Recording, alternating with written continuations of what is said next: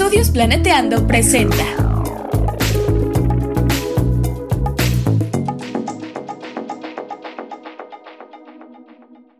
Bienvenidas Bienvenidos. y bienvenides al chismecito ambiental, En este podcast nos preocupa nuestro hermoso planeta, pero también toda la vida en él. incluyéndonos. Queremos compartirles algunas reflexiones, ideas y echar el chal un ratito con ustedes y nuestros invitades. Pónganse cómodos y tomen agüita. hola, hola, ¿cómo están? Hola. Nosotros estamos felices, traemos una invitada muy especial el día de hoy. Bueno, como todos nuestros invitados, pero también se va a poner bueno en esta ocasión. Y pues bueno, nuestra invitada es Miriam Castillo. bravo. Ella, Ella es promotora de la acción climática y creadora de contenido en un proyecto que se llama Under the Leaves en Instagram. De hecho, muchos de los que nos siguen la siguen, pero a quienes no les recomendamos mucho su, su perfil. Eh, fue servidora pública en la Secretaría de Desarrollo Urbano y Sustentabilidad de Puebla y pues de formación es ingeniera en desarrollo sustentable por el TEC de Monterrey y maestra en política y gestión por la Universidad de Bristol, allá en el UK. Y pues ha formado parte de, de diferentes eh, organizaciones, pero ¿cómo estás Miriam? Hola, Hola. chicas, ¿cómo están? Bienvenida. Bien, Ay, bienvenida. muchas gracias por tenerme con ustedes. Es un gusto, un gustazo. Igualmente, el gusto es nuestro. Esto se va a poner. Uf.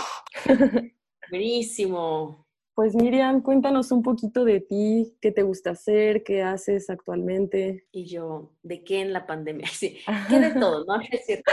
No, no es cierto. eso. Este, pues, o sea, relacionado con lo ambiental, pues como lo mencionaba Bequita, ahorita estoy pues con el proyecto de Under the Leaves, que, que es de divulgación eh, sobre acción climática, sobre todo juvenil. Me gusta, eh, me gusta promover la acción climática este, en América Latina, sobre todo con, gente que puede conectar de varios países de América Latina y, se ha puesto muy interesante y pues también eh, pues estoy en temas de justicia ambiental, eh, ando también en temas de investigación y pues nada, en, en, en echándole de arena a la- al gato. No, pues con todo, con todo. Y es que el tema de hoy es ambientalismos en plural. Entonces, chan, chan, chan, chan. Pues queremos justamente em, agradecerte por darte el chancecito y pues que inicie la primera pregunta. ya. ¿Qué son los ambientalismos? Pum, pum. Así. A mí me gustaría, antes de empezar, así poniéndole suspenso, un poquito más de suspenso, me gustaría preguntarte cómo surgió tu proyecto de Instagram, porque ahorita yo como lo veo es un proyecto como súper consolidado, no solamente desde lo discursivo, sino también desde la forma, o sea, es muy lindo, muy bonito y, y pues que cada vez está llamando a más gente a, a la acción. Entonces, no sé si quieras platicarnos algo de tu Ay, muchas gracias. eh. En serio. Qué linda. Este, pues, ah, es, es, es complicado porque, lo- bueno, no, más bien es como una historia medio larga, pero la voy a tratar de hacer cortita. Eh, pues, o sea, Ujú. Leaves nace porque yo tenía mucha frustración cuando, cuando salí de la universidad, porque yo decía, es que yo quiero irme a proyectos en comunidades y quiero irme, porque mi sueño es irme a Indonesia con, con los orangutanes, ¿no? Porque siempre me han llamado mucho la atención, este, en, en este, en- con el tema del aceite de palma y todo esto empecé como mucho desde, pues más o menos desde que iba en secundaria empecé mucho que quería irme con los orangutanes, ¿no? Entonces, en, mi, en la universidad era así como de, no, es que yo quiero irme a Indonesia y, y quiero ir a hacer esto y quiero hacer lo otro y también, obviamente, o sea, no nada más me llama la atención Indo- Indonesia, obviamente también México, ¿no? Este, todos los temas socioambientales en México, pero pues, eh, o sea, en ese momento estaba como muy con eso y también me llama mucho la atención este, las orcas, ¿no? Entonces también estaba como como es que no, es que yo me quiero ir a Alaska y, y, me quiero ir a un montón de lados. Entonces, Alaska, Guamas, no, perdón. no, ya. Yo tenía toda esta, toda esta frustración de que es que yo quiero ir a todos estos lados y hacer cosas, y irme aquí a las comunidades y meterme a la sierra, irme a la selva a la candona. Entonces, o sea, fue como un, fue muy fuerte porque dije, es que, ¿cómo le hago? Para empezar, obviamente, pues estudié hambre, ¿no? O sea, no tenía dinero, este, y también, eh, pues e, es, es, muy complicado porque, híjole, como, como mujer, o sea, sí, ya lo he hecho con equipo, o sea, de, de personas, obviamente, pero en el momento, pues irme sola como a comunidades y todo, o sea, como mujer en México, pues no es tan fácil, ¿no? O sea, lleva un riesgo. Y, la verdad es que pues mis papás en ese momento pues eran muy restrictivos porque pues obviamente pues no tenía, no trabajaba con ninguna, ninguna organización, este, pues nada más era así como de aventarme, ¿no? Y, y, pues no, no, no sonaba tan, tan viable en temas de seguridad y dije, no, ya, o sea, tengo que hacer algo, pero ¿cómo le puedo hacer para hacer algo dentro de mis posibilidades, dentro de la capacidad que yo tengo aquí en su casa eh, cómo le puedo hacer para, para hacer algo, para cambiar, ¿no? O, para motivar a las personas a cambiar dentro de su entorno o de su propia realidad.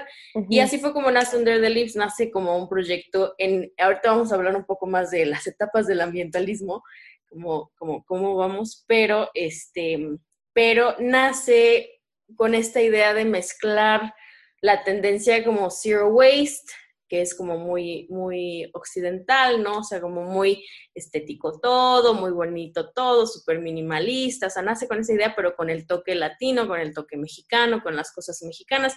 Entonces, o sea, como que de ahí nace, pero con, esta, con este propósito estético, porque yo me di cuenta que el Zero Waste fue una bomba eh, de atención, posiblemente yo creo que es el, el, tema que más estéticamente más ha llamado la atención en, en en redes sociales este, sobre algo relacionado con medio ambiente, ¿no? Y que, y que le permitió a muchas, muchas personas, permitió conectar con la pregunta de a dónde se va todo lo que yo tiro, ¿no? O sea, de dónde viene y a dónde va, ¿no?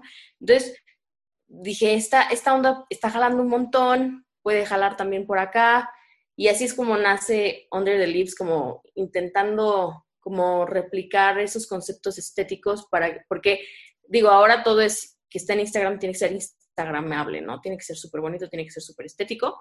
Entonces, pues nace como por ahí, o sea, posiblemente no imitando perfectamente, pero como retomando que lo estético llama la atención, ¿no? Lo estético em, captura la, acción de las personas.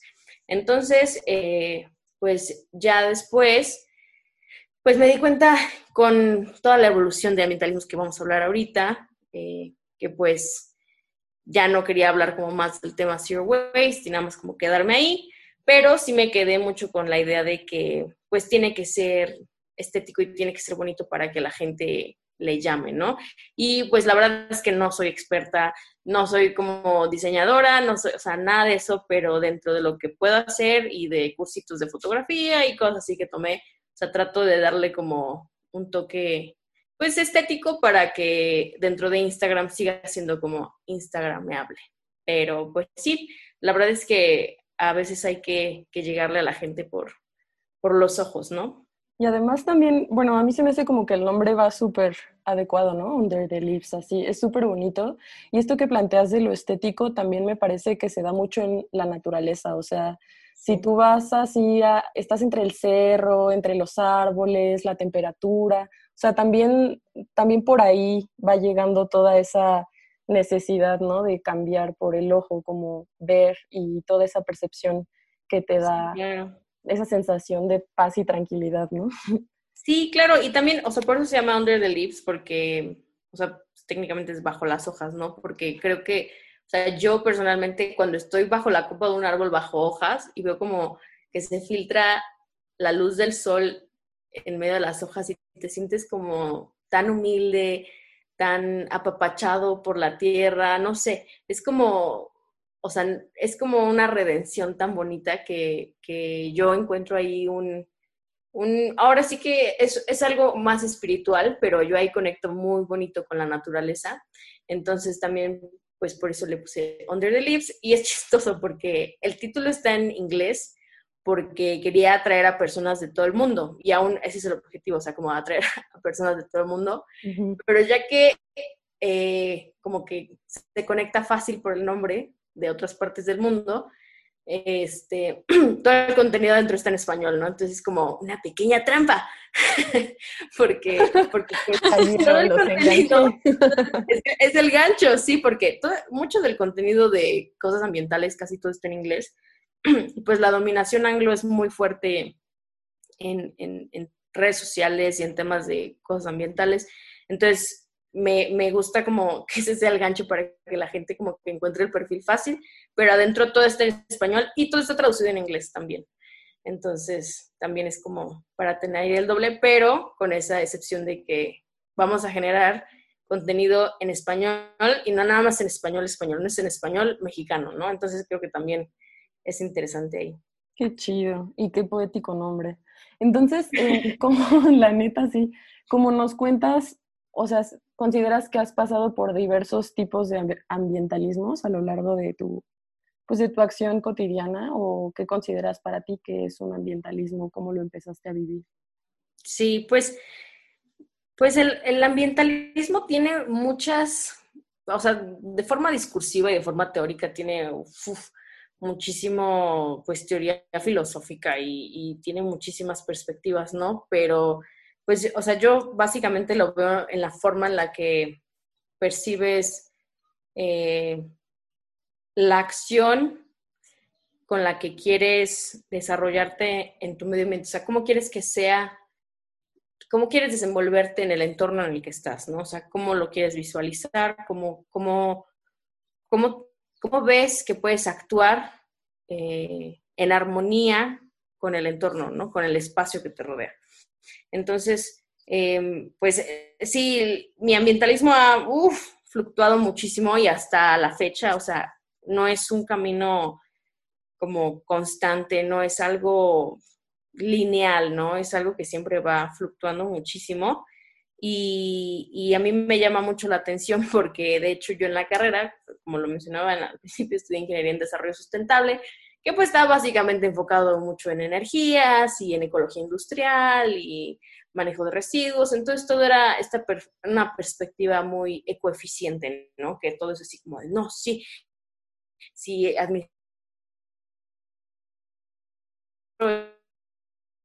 empresas y la, economía circular y, ¿sabes? O sea, como todos estos temas muy desde la perspectiva ingenieril, yo empecé como... sustentable, ¿no? Sí, sí, sí. ecosistémicos, recursos naturales. exacto, muy, muy ingenieril. Entonces, yo empecé por ahí y yo decía, no, es que todo tiene que ser con las industrias y todo tiene que ser de eficiencia industrial y eficiencia energética y distribución de, este, de energía. Entonces yo, yo tenía como muchos estos conceptos y cuando me graduó, o sea, me doy cuenta que, o sea, ajá, sí estaba muy chido eso, pero realmente cómo se aplica, o sea, o cómo lo aplicaba yo en mi vida. Y dije, changos, o sea, no estoy haciendo nada. o sea, nada más estoy echándole al rollo como de, no, sí, las empresas y, y la tecnología, ajá, sí, pero, pero, o sea, realmente yo no estaba haciendo nada de eso en mi vida. Entonces fue cuando empecé como a hacerlo, eh, pues a verlo desde la parte de consumo responsable. Entonces empecé de que no, todo de segunda mano, eh, voy a dejar de consumir carne, voy a consumir local, este, voy a intentar ser zero waste, este, voy a este, dejar de, de comprar cosas que no necesito. Y, y aunque, a, o sea, a pesar de eso, sí eh, continúo haciendo muchas de esas prácticas hasta el momento, eh, pues también mi ambientalismo ha ido cambiando, ¿no? O sea, después fue como cuando empecé a trabajar en gobierno me di cuenta de que no, todo tiene que ser política pública, todo es político, todo tiene que ser eh, con participación ciudadana, todo tiene que ser una generación de demanda, eh, pues sí, ciudadana de, y la participación inclusiva. Entonces, entonces empecé como más por ese rollo y ya en la maestría yo estoy con los debrayes filosóficos así como leo más cosas, ¿no? Y descubriendo pues disciplinas increíbles como pues la ecología política y, y todas estas ondas un poco ya más, mm, pues sí, que te explican el contexto como un poco más filosófico. Ya empecé que a los de Brayes, ¿no?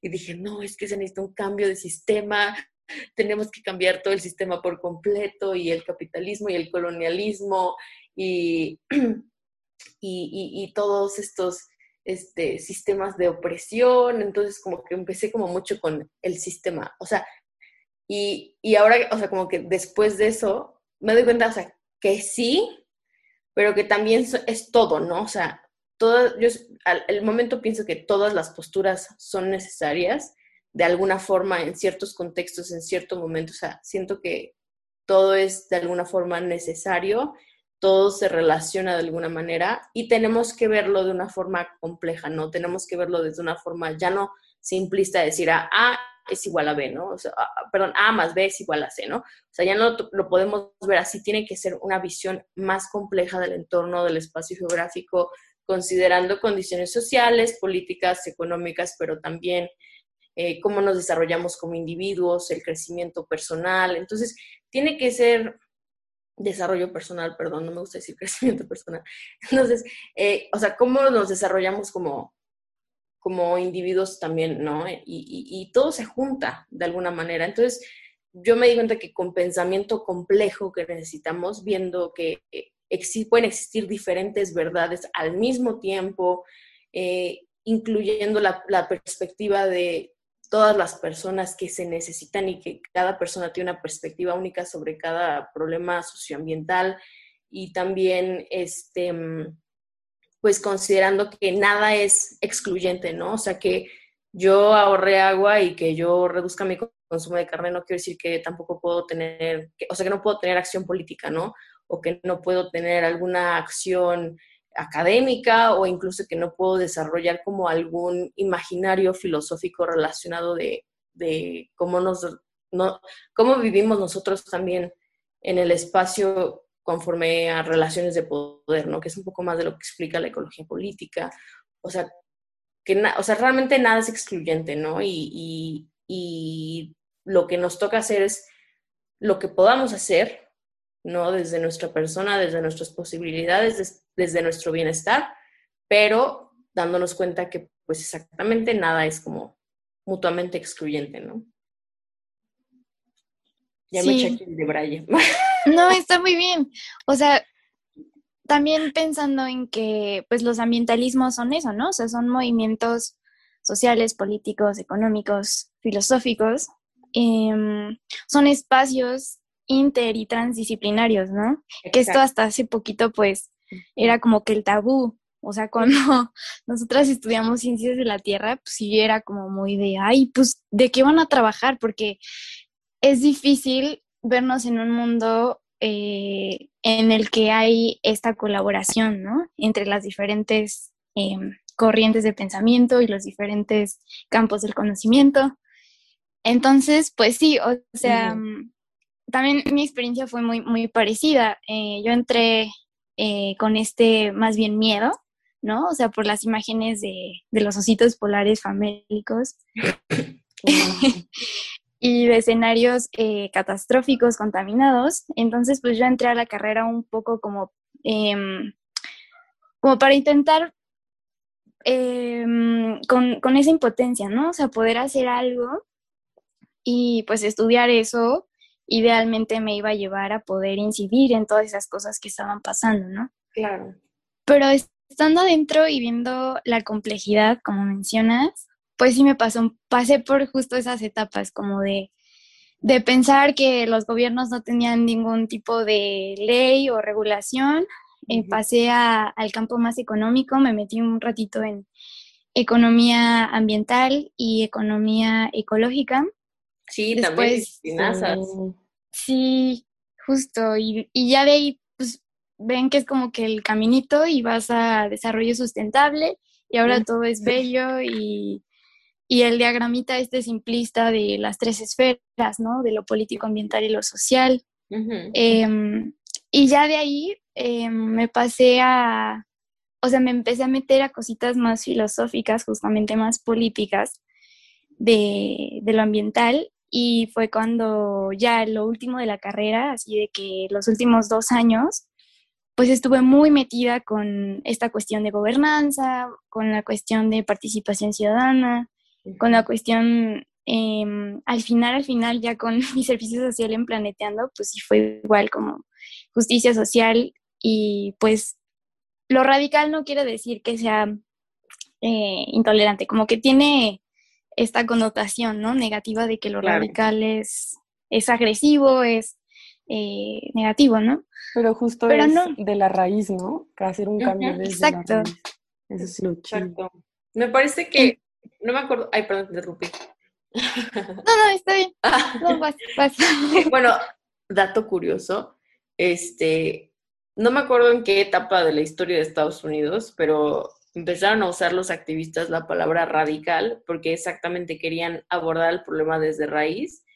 Y en Estados Unidos el gobierno se hizo cargo con los medios de demonizar la palabra radical. Y por eso la palabra radical tiene una connotación negativa en todo el mundo. O sea, Wow, eso no lo sí. sabía, qué loco. está súper loco. Está muy bien.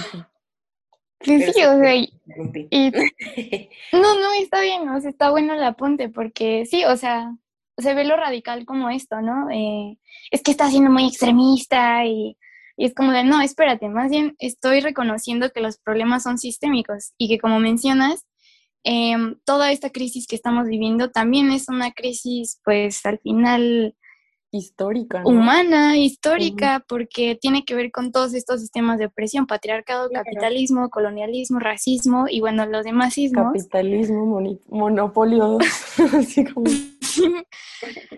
Entonces es como ver que la lucha ambiental, em, cuando nos referimos al- a lo radical, pues es más bien buscando una, una justicia ecológica y una justicia social, ¿no? Que están conectadas finalmente. Claro. Sí. Entonces, pues sí, más o menos fue mi camino ese. No sé el tuyo, Viole, ¿cómo fue? Pues yo siento que fue un poco similar, pero igual cuando entré a la carrera, o sea, no estaba muy segura de irme a la orientación de ciencias ambientales porque pues en nuestra licenciatura es ciencias de la Tierra, pero son diferentes orientaciones, o sea, te puedes ir hacia ciencias espaciales, este, tierra sólida, ciencias acuáticas, ciencias atmosféricas, pero al final de cuentas todo está conectado con el medio ambiente y obviamente con la sociedad, ¿no? Entonces, siempre me han gustado mucho, pues, como las ciencias humanas. Y, y no sé, yo siento que yo entré un poco más eh, relacionada con el ambientalismo del culto a la naturaleza, como la defensa de la naturaleza, como lo preservar lo prístino, así como todo eso es bello y es magnífico. Y, y poco a poco, pues también fui dándome cuenta de las diferencias que yo tenía en mi vida cotidiana, o sea, cómo no podía tan fácilmente salirme de todos estos problemas estructurales que vienes comentando, Bequita, o sea, cómo era tan distinta mi realidad a lo que yo quería, digamos, acceder o preservar. Y pues así fui entendiendo, también me fui acercando mucho a la ecología política, a la economía ecológica, siempre me, me gustaron mucho estas ramas, estos acercamientos de estos problemas, pero sobre todo al final de la carrera fue cuando me di cuenta que empecé a trabajar con minería en Perú, Argentina y México, y como haciendo correlaciones de tres problemas mineros en estos tres países, que me fui dando cuenta de que, oh, gran problema, está muy involucrada la sociedad, no solo en el deterioro de la naturaleza, ¿no? Y ahí fue cuando me di cuenta que eso era lo que más me llamaba la atención, que ahí estaba el medio del asunto, ¿no? La justicia ambiental. O sea, entender que el crecimiento económico siempre va a ser, o sea, siempre va a promover la desigualdad, la inequidad, o sea, las injusticias, las violencias, o sea, todo, todo este cúmulo de, todo este sistema sigue favoreciendo que el crecimiento económico lo veamos como progresista, desarrollista, o sea, como tenerlo como en un pedestal. Y pues dándonos cuenta de que en realidad cuántos eh, daños ha causado a toda Latinoamérica eh, con los extractivismos, y pues muchas injusticias y violaciones a los derechos humanos, ¿no? Entonces, por ahí me fui dando cuenta que, que eso era lo que más a mí me gustaba eh, indagar, investigar, pero al mismo tiempo yo antes de estudiar ciencias ambientales, estudié en Morelia unos años danza y después en Ciudad de México la licenciatura. Y eh, pues siempre me ha gustado moverme, ¿no? Y pues también ahí me di cuenta de que, de que lo político también, el activismo también implica el tipo de cosas que te gustan a ti, que te hacen sentir bien y que las puedas compartir. Entonces, pues eh, dándome cuenta de eso, o sea, de que todo está conectado y como dice Miriam, pues no son, los problemas no son excluyentes, las luchas se suman y podemos verlo desde cualquier punto, desde el feminismo, desde el colonialismo, desde el racismo, desde varias luchas que, que están en común y pues a mí, o sea, yo me sentí como muy, eh, pues cercana al yoga, ¿no? Empecé a acercarme mucho desde los 15 años más o menos y pues nunca lo dejé, siempre estaba ahí eh, muy cercana a él y después decidí volverme instructora y pues fui dando clases y me di cuenta que eso también podía hacerme conectar con la gente para poder de alguna manera, así poco a poco, brindar así como una luz hacia mí misma y también hacia algunas otras personas de qué es sentir esa comunión contigo y con lo que te rodea. Y pues de esa manera creo que también es pues que también es activismo político, ¿no? Desde, desde tu experiencia. Pero sí, muy, muy loco este recorrido de los ambientalismos a lo largo de, de nuestras vidas, ¿no? En la vida. Sí. Justo, justo Miriam y, y yo participamos en un, en, un, en una serie de videos que se llama Los ecologistas son malos. Sí, están bien chidas. Y justamente tocamos esto. Porque incluso dentro de una, de una persona, de un, un grupo, de una organización, eh, hay varios ambientalismos. O sea, no es como que exista solo uno en ti, ¿no? También hay como una, somos como un, mosaico ahí de, de, cosas que aprendimos y que con la práctica las vamos construyendo. Y eso se me hace muy interesante también. Entonces, ya que estamos tocando estos temas, Miriam, ¿qué nos podrías decir sobre, hay más de un ambientalismo entonces? ¿Más de un origen? ¿Más de un objetivo? Sí, yo creo que eh, hay muchísimos y yo creo que los ambientalismos, eh, hay ambientalismos como hay personas, ¿no? O sea, mm, cada persona tiene, tiene su propia relación con el medio ambiente, tiene una concepción del, del, del medio ambiente muy diferente y también algo que, veo que es muy interesante es cómo, de alguna manera, eh, las personas que, buscamos como, como, ir en contra del el sistema que está causando la, crisis civilizatoria, porque tal cual es una crisis civilizatoria, este, tenemos como algo en común y es la deconstrucción de este sistema que hemos es, es como una programación, es, suena chistoso, pero es como una, como algo que hemos programado a lo largo de, de tanto tiempo, de tantos siglos y siglos, que ahora pues tenemos como, como yo lo veo como una maqueta así como de puros legos, que alguien empezó a ver como, que alguien puso como un lego y luego alguien puso un lego sobre ese lego y así, y ya tenemos así millones que, que no sé si han leído los cuatro cuerdos de Don Miguel Ruiz, Es como súper, súper típico en, en, la onda como de desarrollo personal, pero habla de que en la filosofía tolteca eh, dicen que vivimos como en un sueño que está hecho a base de acuerdos que se han, o sea, que, que, sean, que, que se han formado desde hace siglos y siglos y ahora vivimos como en el gran sueño del planeta. ¿No? Y, yo lo veo así como el sistema, ¿no? Y, es bien chistoso porque, porque exactamente hay diferentes ambientalismos que se manifiestan de muchísimas, muchísimas maneras y que también dentro de este mismo sueño del planeta tenemos diferentes ambientalismos programados ya, ¿no? O sea, tenemos un ambientalismo que es como súper ecoeficiente, que piensa que todo se va a arreglar con tecnología, tenemos el, el, ambientalismo como desde, pues, no tal cual se define como ambientalismo. el reformista. El reformista, este, tenemos eh, también, por ejemplo, mucho el del status quo, ¿no? Que es el que también nos ha, nos ha, eh, pues, nos han implantado mucho desde el sistema, pues ahora sí que de la supremacía blanca, desde eh, las perspectivas occidentales de lo que es, de lo que tiene que ser el ambientalismo, pues está el status quo, el, el reformista, como decía Pequita, ¿no? Que busca como la, la transformación, pero pero, o sea, ya, como el más, o sea, como el más transformador, pues sí, es el transformista, ¿no? Pero, pero de, todas maneras, siento que, que, también esos ambientalismos ya están como preprogramados para etiquetarnos en algo que tenemos que ser, ¿no? O sea, como tú con cuál te defines, tú de cuál eres, ¿no? y, y, yo siento que esas etiquetas, el, la, la imposición de etiquetas también viene mucho desde el patriarcado y también viene mucho desde el, sistema que tenemos que necesitamos como etiquetar todo porque nos da miedo lo que no está definido como algo, ¿no? Y también como que separa, ¿no? O sea, siento que separa y hace, genera competencia, entonces, pues no Exactamente. es un poquito feo.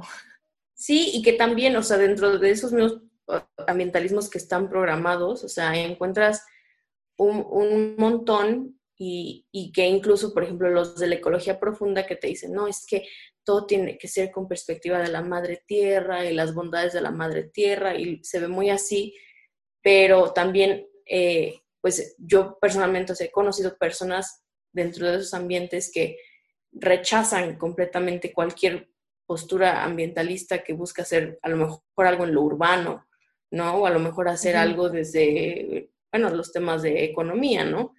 y, que también dices, pues, pero es que, de, o sea, de alguna forma también vivimos en, el, sistema, ¿no? Entonces, ¿cómo le podemos hacer para empezar a, deconstruirlo, pero teniendo en cuenta la base que tenemos, ¿no?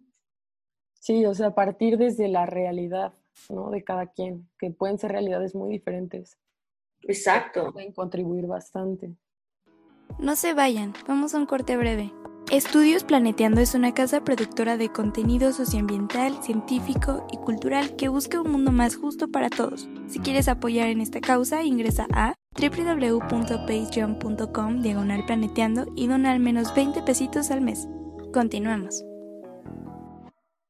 Bueno, pues respecto a eso que están mencionando, a mí me gustaría pues sí mencionar eh, pues lo que Arturo Escobar escribe, em, que hay que hacer puentes, justamente puentes eh, entre todas estas áreas del conocimiento, porque pues si lo separamos así como que en tres y no vemos tampoco los matices, pues claro que va a haber muchísima, va a haber como problemas para realmente construir un ambientalismo que sí esté solucionando, ¿no? O los ambientalismos que estén solucionando sus problemas en sus diferentes niveles y, lugares y contextos, que pues son muchísimos.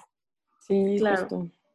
Estos puentes. Entonces, pues eso se me hizo, sí, sí, se me hizo muy interesante. O sea, eso que, que comparten también Enrique Lev, o sea, del pluralismo cultural, de, de salirnos de la racionalidad moderna y de como que transitar hacia una, a una ética no individualista, ¿no? Que también es como una de, las propuestas.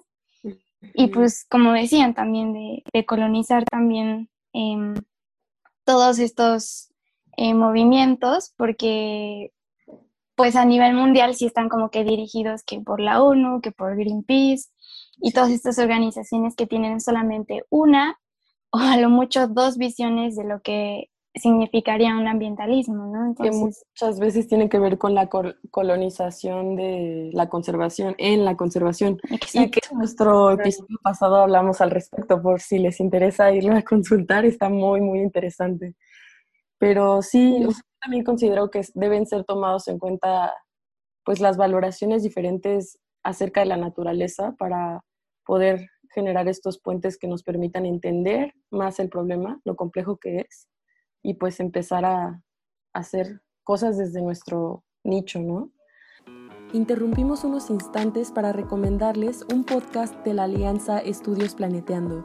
Se llama Ecología Política de la Esperanza. El episodio en particular que queremos recomendarles el día de hoy es titulado ¿Qué festejamos en el Día de la Tierra? Este episodio trata sobre el origen de la creación del Día de la Tierra y su significado en el tiempo actual. Además, se argumenta que la Tierra aparece como algo frágil, vulnerable, que necesita ser protegida y cuidada, donde a su vez se argumenta que esta celebración es producto de la toma de conciencia de vivir en un mundo en crisis. ¿Ustedes qué retos consideran que hay dentro del ambientalismo? Así que digan, esto se ve grueso. O sea, muchos, pero ¿cuáles consideran ustedes? O sea, dentro de las perspectivas como filosóficas del... O, o, como, o sea, cómo la gente percibe los ambientalismos. Sí. Bueno, sí. Y desde cómo se están construyendo y desde dónde. Yo creo que el reto, y va a sonar como medio poético, pero yo creo que un reto bien grande es la hostilidad que nos han enseñado como a tener hacia cualquier teoría que no va de, acuerdo a, de acuerdo a, nuestro pensamiento fundamental, ¿no? O sea, por ejemplo, em, yo creo que la hostilidad de, por ejemplo, el otro día vi un post que decía así como, ay, malditos los que empezaron a extraer petróleo, no pensaron en nosotros, los del futuro, y no sabían que nos iban a matar y que iban así, cosas así, ¿no? Y yo dije, ah, pero a ver, o sea, la gente que empezó a extraer petróleo no pensó en las consecuencias que iban a suceder, o sea, ni siquiera, o sea, no se tenía conocimiento, no tenían, no, no había suficiente información para decir, ay, estoy haciendo un mal intencionado a las generaciones del futuro, ¿no? O sea, imagínense, el petróleo, o sea, lo empezaron a usar en los automóviles porque creyeron que era más limpio que las popos de caballos en las calles. O sea, esa fue una razón muy grande para usar el coche porque era más limpio en los espacios urbanos, ¿no? O sea, en las calles. Y, y dices, qué chistoso porque en ese momento pensaron que era lo mejor, ¿no? Y yo creo que este, este problema dentro de los ambientalismos es juzgar mucho a cualquier ambientalista o cualquier persona que vaya como no de acuerdo a eh, lo, que, lo que tú piensas. Por ejemplo, yo ahora que estuve en Inglaterra, o sea, yo tenía momentos en que de verdad me agarraba una desesperación porque, pues la verdad, o sea, todos mis compañeros, pues ingleses, blancos, ¿no? Con esta perspectiva, pues todavía super status quo del ambientalismo, eh, muchísimo. Una vez un, un, chico en clase, me acuerdo que, que yo empecé a abordar el tema de colonialismo y el chavo así como, pero es que, o sea, eso ya tiene muchísimo tiempo. O sea, no nos podemos quedar clavados en eso porque ya. Ay, no. Y, o sea, seguro a mí se me salía el estómago así como por dentro, como de, o sea, mano, ¿cómo te explico? Sobre todo, o sea, imagínense, Inglaterra, que pues Inglaterra es el reino, la cuna del, imperio, ajá, es la cuna del imperialismo. Eh, o sea, que básicamente lo siguen perpetuando a través del Commonwealth, ¿no? Que dicen, ah, nosotros ya no somos racistas. Entonces, ¿por qué tienen el Commonwealth, no? O sea, es como muy chistoso y dices, es que ni siquiera ellos se pueden a pensar como en sus propios eh, patrones de colonialismo internalizado. No sé, o sea, en ese momento yo estaba súper enojada y dije, ¿qué te pasa? Obviamente no le dije nada porque no sé, mira, no, o sea, bueno, en una clase, ¿no? Pero, o sea, después dije, pues es que para este chavo, pues es como lo que le han metido en su cabeza toda su vida. O sea, claro que va a pensar eso porque desde Inglaterra, ellos son, o sea, los ingleses se, se ven a sí mismos como un país salvador, como un país que ahorita está bajando muchísimo sus emisiones. Y dices, pues sí, mano, ¿cómo no vas a bajar emisiones si todo lo que consume sale de India, todo lo que consume sale de África? obviamente van a poder bajar emisiones porque nada de lo que consumen se produce dentro del país. y dices, o sea, claro que ellos lo van a ver así. Entonces, o sea, yo creo que es un reto porque sí hay muchas cosas con las que tenemos que, que estar como, como muy, ser explícitamente anti, ¿no? Anticolonialista, antirracista, o sea, ser en contra como de estas posturas filosóficas, pero si no entendemos, yo pienso que si no entendemos que la gente también es víctima de esos sistemas al creer que, que son lo mejor, creo que nada más en lugar como de unirnos, vamos a crear como muchísima división de ideas. Entonces, o sea, yo creo que empieza más desde una postura como entiendo por qué crees esto, pero te puedo decir que no es así.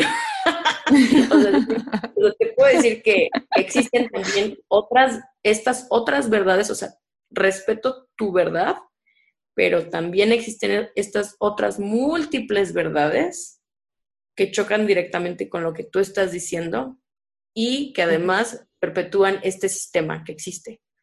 Y todo eso parte, again, o sea, de la educación, de tratar como de, de, de brindar como estos espacios de discusión, pero desde el entendimiento, desde la empatía, desde la amabilidad. La ética. Desde la ética, claro, ¿no? Porque también yo creo que es, es, bien importante, por ejemplo, también algo que me choca mucho, bueno, o sea, que choca mucho conmigo, es que, por ejemplo, dicen las corporaciones, las corporaciones, y tenemos como en la cabeza este ente de corporaciones, lo que es un corporativo, pero un corporativo es gente, ¿no? Que tiene nombre y que tiene apellido y que sabemos perfectamente quiénes son y que también mientras sigamos diciendo corporaciones, o sea, vamos a ver como un ente como abstracto, imaginario de un constructo que decimos, eso es, un corporativo. Pero no, es una organización de gente, es tal vez una mesa redonda de hombres blancos sentados, ¿no? ¿Y quiénes son? ¿Por qué están haciendo eso? ¿Por qué? Y, y yo creo que cuando entendamos que que la deconstrucción es de construcción humana y, y, desde, desde nuestro sentir y de nuestro ser, vamos a empezar como, como cambiando ese tipo de cosas, ¿no? Sí, y yo creo que eso que nos comentas también, o sea, lo que nos estás comentando de lo que te pasó con este chico y que tú no podías entender como esa realidad. O sea, creo que también esa postura que tú tomaste, pues puede servirle a mucha gente. O sea, es como un consejo para practicar ese tipo de ambientalismos más conscientes, pero también más sensibles y empáticos. Decir, ok, esa es tu verdad, pero justo como lo dices tú, ¿no? O sea, esa es tu verdad, pero hay todas estas verdades. Sí, claro. abre los ojos bastante. sí. Oye, abre tus ojos. sí. pues yo creo que. yo creo que en esta cumbia de los ambientalismos, pues sí hay un buen de, retos. De hecho, los escribí porque em, son varios. Entonces puse así miedo, ecoansiedad, que creo que, híjole, Em, son paralizantes y es una cuestión que apenas se está hablando, se está tocando el tema, pero es muy importante porque claro, desde dónde vamos a hacer acciones, desde dónde vamos a partir si nosotros estamos paralizados, ¿no? Si la comunicación de estos problemas socioambientales es siempre con una connotación negativa que paraliza. Entonces creo que ese es un gran reto, o sea, la comunicación con un mensaje de esperanza. Claro, completamente. Otra cosa, por supuesto, es el greenwashing, como ah, las soluciones fáciles, eh, justo desde este tecnooptimismo, que como dice Miriam, o sea, no, no es que esté, eh, digamos, que no sirva de nada, sino me parece limitado quedarnos ahí. O sea, el debate es tan complejo y, hay tanto por dónde llegarle al, monstruo que, que quedarnos ahí me parece muy limitado. Em, también puse esto de que, pues hay una miopía también, o sea, una miopía ante las desigualdades. O sea, creo que está muy chido em, tomar acción, tener una bolsa ecológica para ir al súper, ir a la tiendita con Doña Lupe en vez de ir al Walmart. O sea, esas cosas, ok, ¿no? O sea, son parte también del día a día de nosotros sentir que estamos haciendo algo, que estamos contribuyendo, aunque sea poquito, pero también no hay que quedarnos ahí. Un poquito lo mismo con el greenwashing, ¿no? O sea, sí, pero esa no es la única cosa que tenemos que hacer. También me parece el centro de, estas cositas, de los retos, pues el ecofascismo. Creo que mm, hay mucho y hay mucha misandría también. O mm. sea, atrás de este ecofascismo hay mucho odio hacia la la humanidad, sobre todo racializada, marginada, hay muchísimo fobia al pobre, aporofobia. Sí, Entonces, escondernos bajo una fachada verde para decir que tenemos miedo al pobre o, o estos discursos de no tengas hijos, pues me parece muy desatinado y, muy mal. O sea, yo sí digo totalmente erróneo caer en esos sesgos. Em, y también la última cosa que escribí, que les quiero compartir, es esto que me he encontrado, eh, sobre todo en mi TikTok, que miramos eh, las luchas como que separadas, así como de, no, pues está la lucha ambiental y la lucha feminista y la lucha antiespecista y la lucha climática. Y pues no, amigues, o sea, la lucha anticapitalista y todas estas que mencioné están conectadas, ¿no? Sí, Entonces, es, me parece muy desatinado verlas separadas y creo que es un gran reto construir estos puentes. Entonces, pues, como ven? Sí, Sí, sí, sí. concuerdo total. Y sobre todo porque todas estas luchas, todas coinciden en que van en contra de la configuración sistémica que tenemos. Entonces, o sea, si queremos ir como en contra de eso, entonces, o sea, hay que darnos cuenta que, o sea, lo que, lo que está mal y lo que nos aqueja, pues es una causa común, ¿no? Sí, y que tal vez también tenemos en un pedestal el crecimiento económico, ¿no? O Sí. sea, ya Sí. otros autores han Ya, propuesto, tíralo, Violet, tíralo. han propuesto algunos conceptos como de crecimiento, como André Gors, o sea, en 1972 ya hablaba de este rechazo de la obsesión del crecimiento económico, ¿no? Como solución a todos nuestros problemas. Sí, que pues más bien, o sea, deberíamos pensar con lo que ya tenemos producido, con lo que ya se ha hecho, con todos los recursos que tenemos, porque no se puede hacer una redistribución, ¿no? A Sí. los lugares donde no, no ha llegado todo esto que ya existe. Entonces, o sea, no sé, siento que son muchos problemas que, que siguen terminando, o sea, siguen apuntando hacia que tal vez el crecimiento económico, o más bien el crecimiento económico no es la solución para Sí. estos problemas sociales y ambientales. Pero pues también siento que los ambientalismos se van construyendo conforme la vida de cada persona, ¿no? O sea, van modificándose y no es como receta para el ambientalismo, punto uno. Este, Sí, no comprar bolsas de plástico, o sea, como siento que cada quien tiene que pasar por diferentes situaciones para irse dando cuenta de, de cómo ir moldeando su vida, ¿no? Sí, y que, Sí. y que ahorita ya hay un montón de teorías de, crecimiento, ya te- incluso ya hay disciplinas del post-growth humanity, o sea, cómo sería la humanidad después de nuestra obsesión al crecimiento, y está muy interesante, ¿no? Y también este, la economía de la dona de Kate Raworth también está interesante de cómo vivir dentro de los límites de la, pues sí, ecológicos, o sea, lo, los, lo que podemos hacer dentro de los límites ecológicos, pero, pero yo creo que igual, o sea, no sé, o sea, creo que también hay que, que ahorita que mm, he tenido la oportunidad como de convivir con economistas y así, o sea, me he dado cuenta también que ellos traen una, como un sueño bien específico de lo que es el, lo que es el desarrollo y exacto, como dice Violet, yo creo que hay que separar mucho que desarrollo no es igual a crecimiento. ¿No? Y, y, y sí, eso nos toca como una deconstrucción bien seria, porque básicamente las ciudades, las políticas públicas, básicamente todas las acciones que se llevan a nivel gubernamental siguen apegados a esta idea de que crecimiento es igual a desarrollo y son términos muy diferentes, ¿no? Sí, también hay desarrollos a diferentes niveles, ¿no? O sea, desarrollo social, desarrollo económico. O sea, Exacto. como que sí es importante hacer Mm. estas distinciones.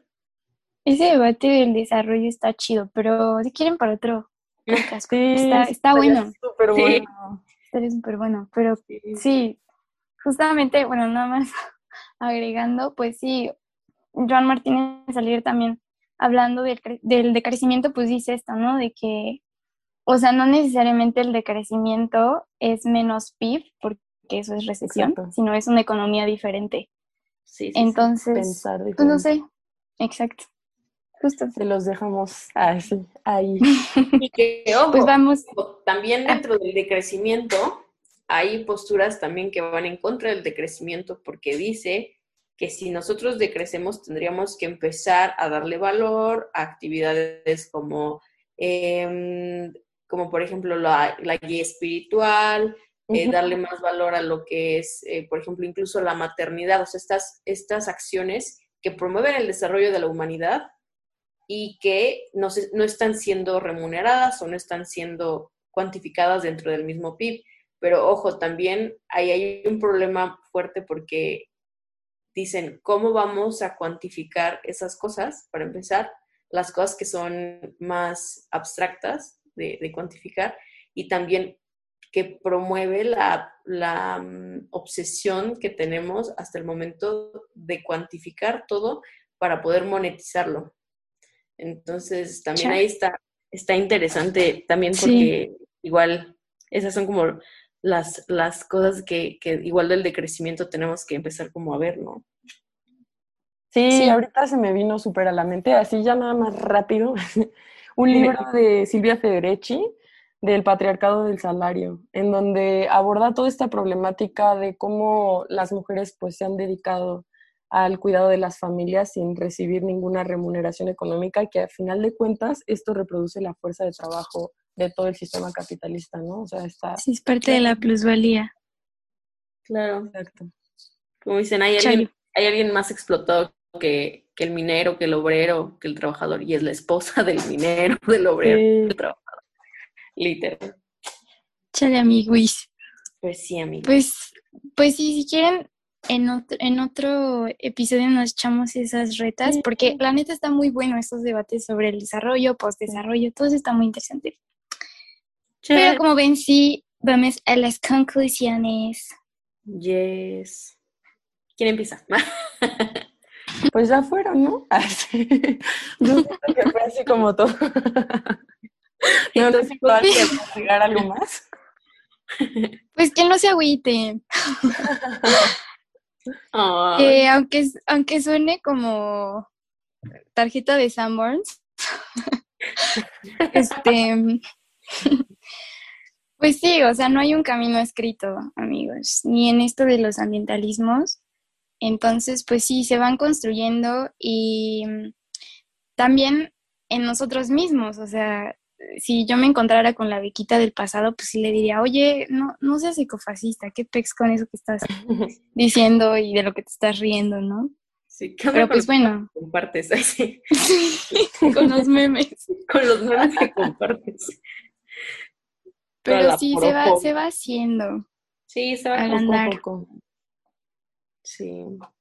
Creo que yo concluiría que, que mm, somos personas, que las personas no somos como seres estáticos, somos seres fluidos, ¿no? Somos, tenemos conceptos y construcciones fluidas y pues nada, o sea, creo que todos vamos, todos y todas vamos a ir aprendiendo muchísimo en el camino y incluso nosotras vamos a seguir aprendiendo un montón y pues nada, dejarse fluir entre esas Mm.